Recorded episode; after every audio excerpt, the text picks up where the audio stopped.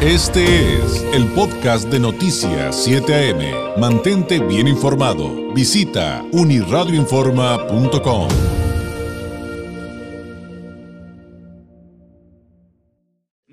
un gusto enorme tener la oportunidad de volver a platicar, aunque sea por unos minutos, con el periodista y escritor Jesús Lemus Barajas. Recordará que con él estuvimos platicando hace algunos meses sobre su libro El licenciado, este de García Luna Calderón y el narco, pero también es autor de los libros como Los Malditos, Los Malditos Dos, El Agua a la Vida, México Asilo Abierto, Tierra sin Dios, entre otros. Jesús, ¿cómo estás? Muy buenos días. Saludos, buenos días, mi David. Siempre un placer saludarte.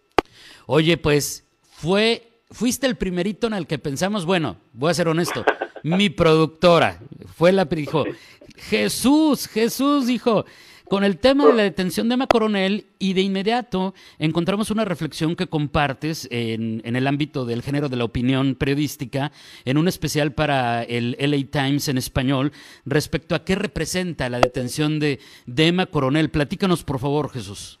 Sí, gracias, mi querido David. Pues mira, el asunto es que el caso de, de la detención de Emma Coronel Aispuro, la esposa de Joaquín Guzmán Loera, pues representa, yo lo manejo y lo, y lo pienso en dos vertientes. Primero, sigue actuando otra vez el gobierno norteamericano en función de la Fiscalía General de la República, como si fuera una suplencia ellos están actuando más el narcotráfico que prácticamente el gobierno mexicano.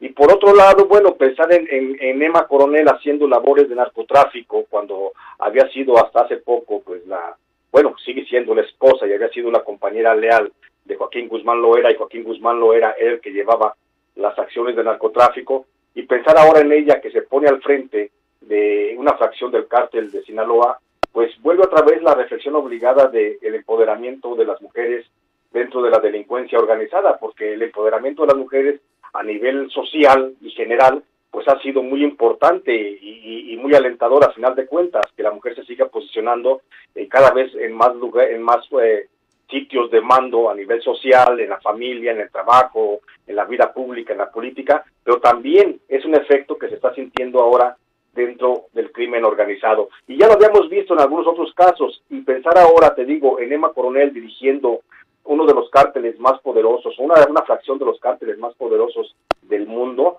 pues nos habla y nos hace pensar precisamente que la mujer sigue avanzando en espacios de importancia y aunque no creamos, bueno, es un mal ejemplo a lo mejor, pero también dentro del crimen organizado. Ella eh, representa justamente en este momento, creo que eh, la cúspide de hasta dónde una mujer puede llegar cuando se lo propone, como es este caso donde ahora eh, el FBI la involucra a Emma Coronel en el proceso de que fue eh, líder del cártel de Sinaloa y que ayudó al trasiego de drogas desde México, desde la parte de Sinaloa, hacia Estados Unidos. Entonces, creo que es un punto de reflexión bien importante, mi querido David Mejía, en, el, en ese tema de, de, la mujer, cómo se ha ido posicionando y empoderando a, pues, a nivel global. Y también en el ámbito, como bien explicas, Jesús, de lo criminal.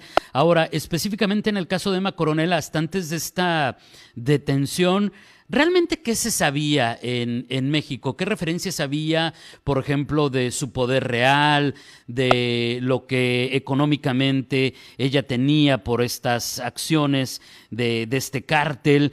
Eh, ¿Cuál es la realidad? Porque también eh, estarás tal vez de acuerdo conmigo, Jesús, en que ha habido mucha desinformación realmente respecto a, de quién se trataba y, pues ya ni siquiera vivía en territorio nacional, según tengo entendido.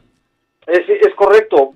Eh, bueno, el hecho de que Emma Coronel salte a la luz pública de esa forma, con esta acusación, pues la habíamos visto únicamente como la esposa abnegada y, y por supuesto enamorada de Joaquín Guzmán, que lo acompañó en todas sus audiencias, estuvo presente incluso al momento de la sentencia. Y en México no se sabía más que de eso y un poco de lo que dejaba ver a través de sus redes sociales, porque debemos decirlo, ella, a diferencia de otras mujeres que están dentro del narcotráfico, pues nunca, nunca manejó un bajo perfil, siempre apareció eh, posando con vestidos de marca, con bolsos de marca, con zapatos pues de, marca y de mucho prestigio. Entonces, eh, su vida social en las redes sociales prácticamente fue como de espectáculo, como de telenovela, como propio de, de Hollywood. Eh, pero en México realmente sabía un poco de ella y era únicamente eso, la figura bonita y amable del Chapo Guzmán, por decirlo de alguna forma muy simple.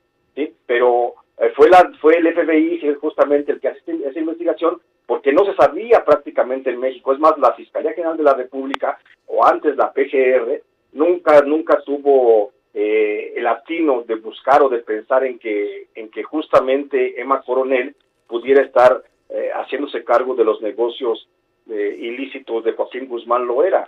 Eh, se pensaba nada más eso, nunca se pensó como ahora lo ventila el FBI en Estados Unidos en esta investigación que se le ha hecho, nunca se pensó que ella estuviera detrás de la fuga del Chapo Guzmán del penal de el altiplano en el Estado de México, mucho menos se pensó de que hubiera estado fraguando una segunda fuga del Chapo Guzmán antes de que fuera extraditado a Estados Unidos.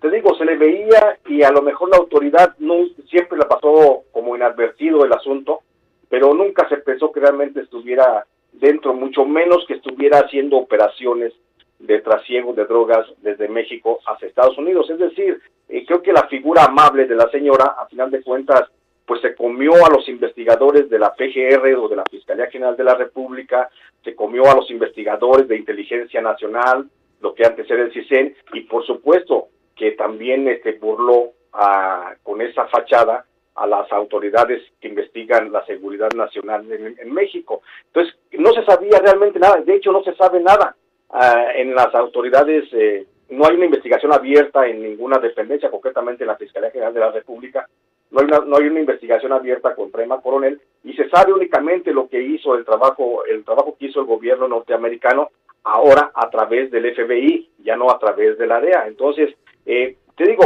prácticamente ha pasado inadvertida a la señora. Es, ah, es, que hay tantos datos, eh, digamos que así sueltos, tan interesantes, como esto que platicabas de, si participó en la planeación de las fugas, eh, el asunto que es una mujer muy joven, eh, por otro lado, también llama mucho la atención, Jesús. Ahora, ¿Qué te dice tu olfato periodístico y además, pues finalmente te has experto, te has hecho experto siguiendo estos temas como periodista, como escritor? Digo, lo platicamos de manera muy clara cuando nos platicabas los vínculos de, del narco con las autoridades, eh, cuando nos presentabas tu libro El licenciado. Eh, ¿Qué te dice tu olfato periodístico? ¿Qué va a pasar con este caso? Eh, a reserva de las diferencias de otras figuras que en algún momento se tuvieron y que ya también nos adelantaste. Eh, sin duda alguna pienso que el caso de Emma Coronel no va a terminar en, ningún encarcelamiento de la señora. Creo que va a llegar, por supuesto, a una negociación porque a final de cuentas hay que pensar aquí una cosa bien importante, mi querido David, que el gobierno norteamericano eh, mm, va más bien por la busca por la búsqueda de esos 12 mil millones de dólares que se le atribuyen a la fortuna de Joaquín Guzmán Loera y que hasta el momento pues nadie sabe dónde están. Todo el mundo habla de que sí es el mayor narcotraficante y todo el mundo habla de que acumuló una gran riqueza. Incluso Forbes le decía que era de 12 mil millones de dólares. Pero hasta el momento ni la Unidad de Inteligencia Financiera del gobierno mexicano ni la Fiscalía General de la República, del gobierno mexicano, ni ninguna fuente ha establecido dónde está ese dinero. Yo pienso que realmente el gobierno norteamericano va por la búsqueda de ese dinero y es una forma de presionar también a Joaquín Guzmán Loera y es una forma de presionar también a la señora para que puedan aportar la ruta dónde está realmente ese dinero para que finalmente lo pueda decomisar el gobierno norteamericano. Y después de eso seguramente Emma Coronel eh, llegarán a un arreglo, a un acuerdo, o en el peor de los casos podría recibir una sentencia mínima que podría ser a lo mejor de 10 años. Y de ahí obtener beneficios y, demás, ¿no? Que, que, se van dando con los años. Jesús, te agradezco enormemente esta reflexión, que nos compartieras eh, todos estos datos que sin duda son clave para entender el caso de Emma Coronel. Te mando un abrazo a la distancia. Muchísimas gracias y muy buenos días. Gracias, buenos días. Siempre un gusto saludarte, mi querido David Mejía. Igualmente, un, un, un, afectuoso saludo. Es Jesús eh, Lemus Barajas, periodista, escritor y autor de libros como El licenciado García Luna, Calderón y El Narco, entre otros, compartiéndonos eh, esta, eh, este análisis respecto a la detención de Emma Coronel, la esposa del Chapo, en un caso que comienza con algo sin duda interesante y que fue con lo que arrancó, que es un caso más de empoderamiento de las mujeres, pero evidentemente en esta situación desde el ámbito de lo criminal, como también se ha estado dando en, otros, en otros ramos. Sin duda interesante.